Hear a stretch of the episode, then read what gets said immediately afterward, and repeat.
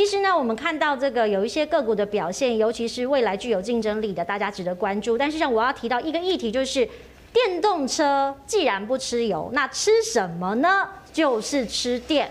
所以未来如果你要充电的话，像 Tesla 目前呢都有专属车主的充电桩，但如果电动车进入战国时代的时候，多家厂牌未来有没有可能用一体适用于各个不同车长的充电桩？那可能真会有划时代的突破。我们来看一下台厂供应链目前布局呢，充电桩有哪一些？包含了这个充电枪，我们刚刚提到的建和兴、信邦、正威、茂联、维西、信邦等等。哈，在充电站的部分呢，其实就是有燕丽姐最喜欢的台达电，嗯、那还有华城、飞鸿。我稍后我会想要问一下维泰飞鸿，因为飞鸿其实。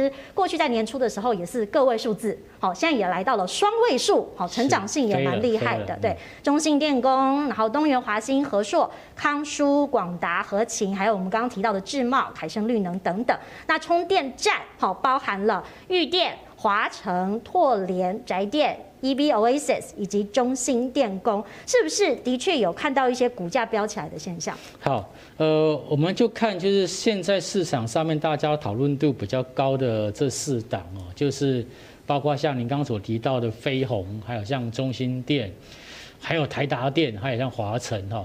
那一样，我还是先从他们累计营收成长来看。如果就这四档个股来看，其实累计营收成长比较高的是中心店。好，中心店它在这一块其实算是布局的算蛮快的哈。那再来就是毛利率的部分，毛利率其实其实在这四档个股当中，台达电跟中心店其实它的毛利是比较稳定，也比较高哈。那飞鸿其实第一季的 EPS 是负零点五一，可是我个人认为，因为它的 EPS 那个所谓的一个虽然说是亏损，可是亏损不多，嗯，所以呢，在我要站在这个股票市场里面，它叫做转机股。就是从由亏转盈的一个题材，嗯，好，这时候就会容易会有一些想象的一个空间，好，所以飞鸿在在第一季的一个这个股价表现就有出现往上去做走高的一个走的的一个的一个态势，可是呢，这种转亏为盈呢，这种题材哦，其实对法人来讲比较不买单，法人还是比较。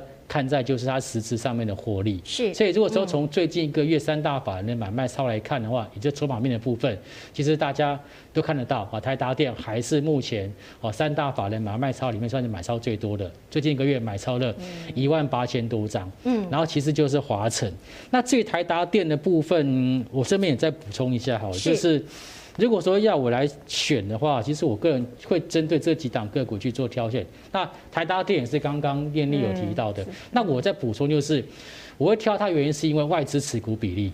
这也太高了吧，超过七成欸。对，超过七成。嗯，台北股市有几档个股哈，它是属于外资持股比例特高。嗯，台积电。台积电。啊，日月光。嗯。好，还有像这个延华。嗯。哦，这都是特别高的。那台达电也是，哦，高达百分之七十。那自贸也是哦。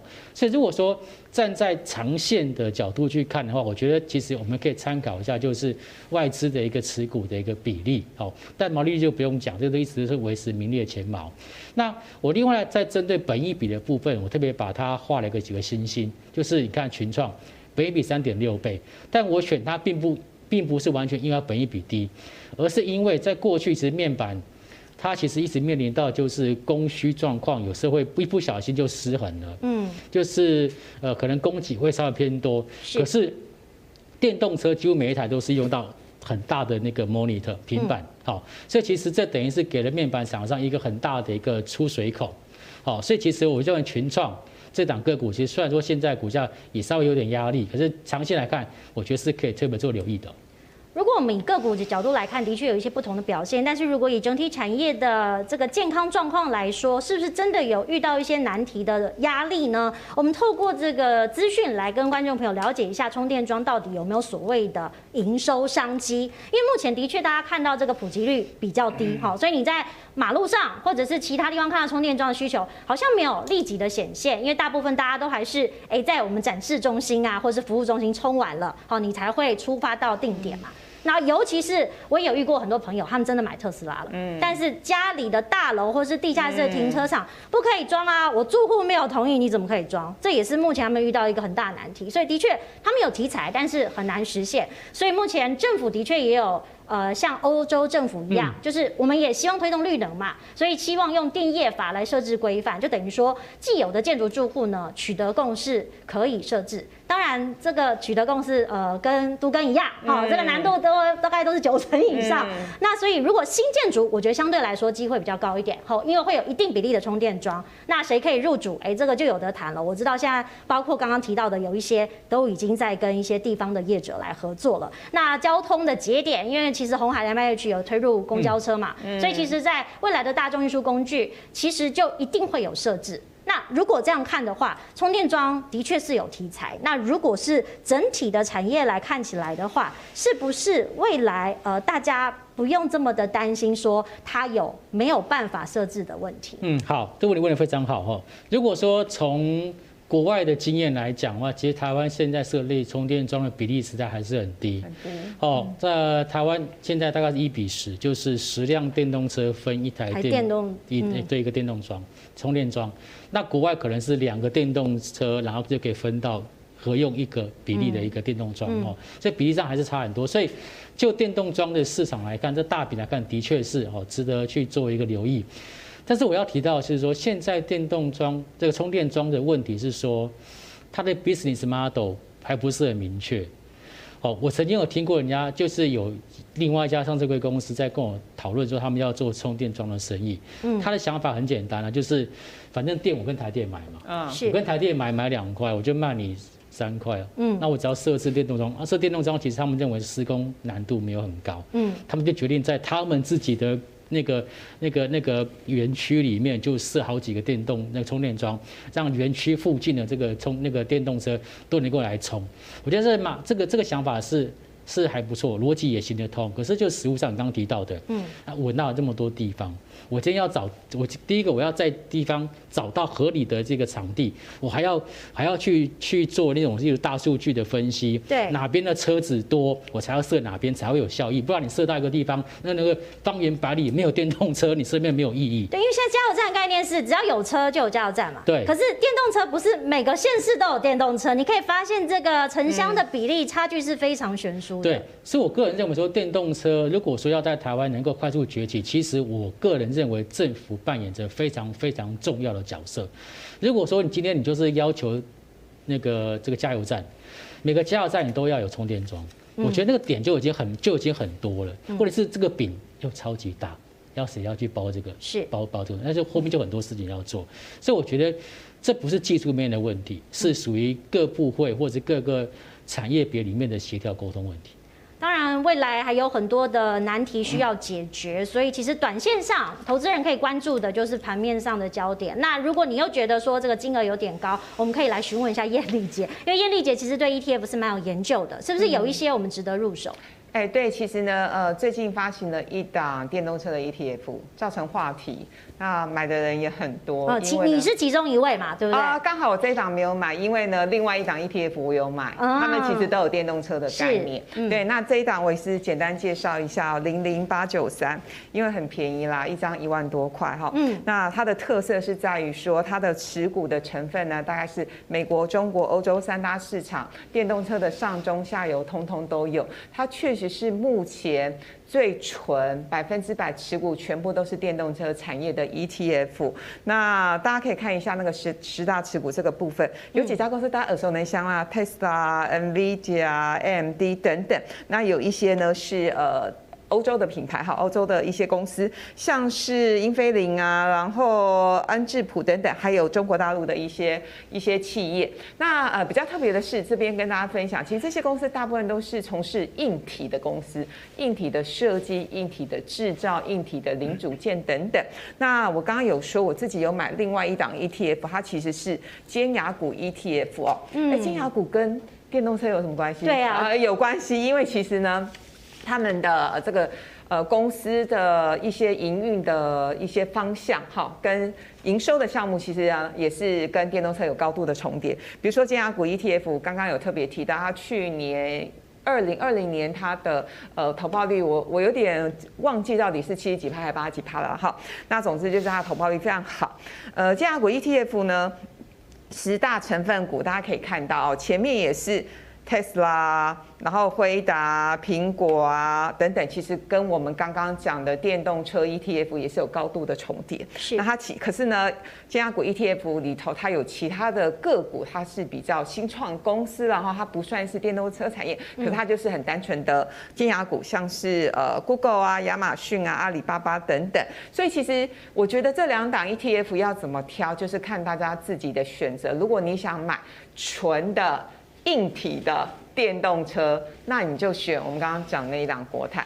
那如果你希望有一些尖牙股的成分在，同时呢是软体服务的成分比例比较高的，那你可以选择一档。所以其实两档我觉得各有优缺点，而不是说谁一定比较好，或者是谁一定比较不好，就看大家各自的选择跟需求。嗯、然后提醒大家，啊，小孩呢？哦，提醒大家一样。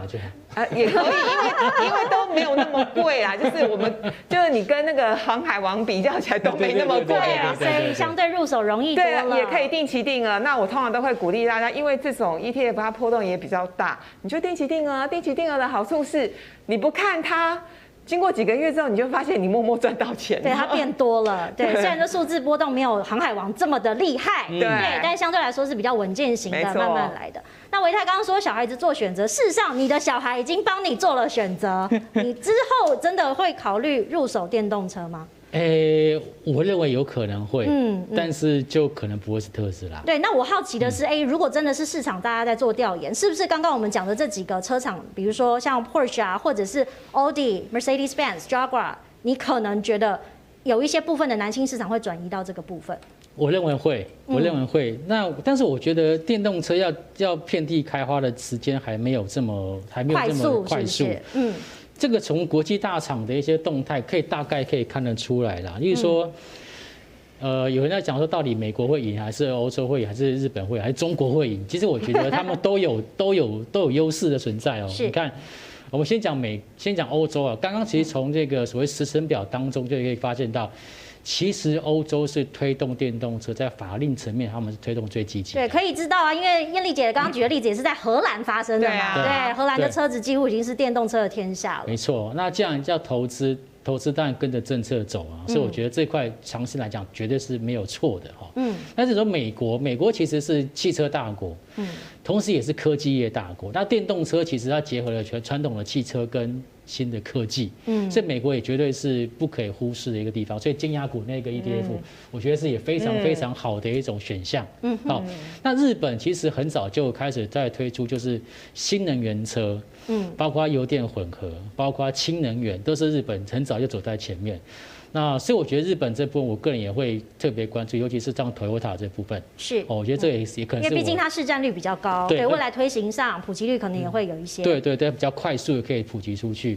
那中国最大的优势就是市场成长性最大。嗯，我们刚刚看到是全球的这个电动车销售，当然其实如果就按照区域来区分的话，其实中国的那个成长的 momentum 是比较大的。嗯，哦，但它整个市场也大。所以其实未来其实国际大厂来讲，我觉得各个各个都有它的一个优势存在。好，那如果说你要买电动车，我觉得还没那么快。可是我觉得投资股票可能比较快。对，有一些已经可以开始买了。对，好。那电动车台湾的这个各台湾其实产业里面大概分三大区块，就零组件区块。刚刚说上游的部分。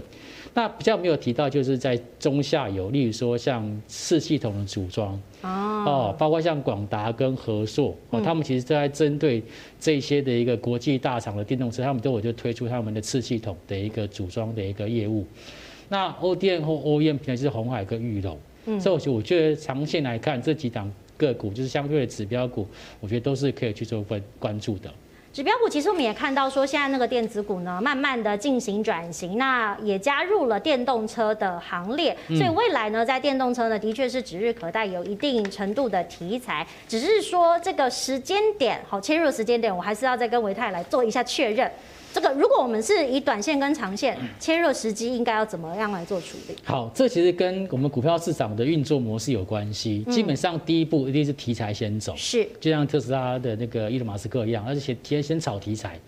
题材炒完之后，其实在第二步就要做业绩的确认，就是以前一开始叫做什么概念股，可是之后就必须要去寻找，就哪一些真的它不是只有概念哦，就类股，它真的对它真的有找到订单，有业绩进来，这是真正业绩要做确认。好，那以目前电动车来讲，我刚刚提到上游的优先，这包括像连接器，包括像电池，好这些这些相关零组件的部分，我觉得投资朋友都可以来优先去做观察的。好，所以题材优先，然后包含了你要确认它的业绩，尤其是因为都从上游开始走嘛，所以是上游、中游、下游，我觉得这也是一个很好的布局参考模式。那当然，如果对小资的观众朋友来说，你也可以参考艳丽姐提供的 ETF 来做入手，会比较保险跟稳健一点。今天非常谢谢大家的参与，更多呢关于科技、财经以及呢股市相关的题材，也欢迎持续锁定每个礼拜五中午十二点钟 ET Today 的云端好生活，我是刘姿玲，我们下次再见。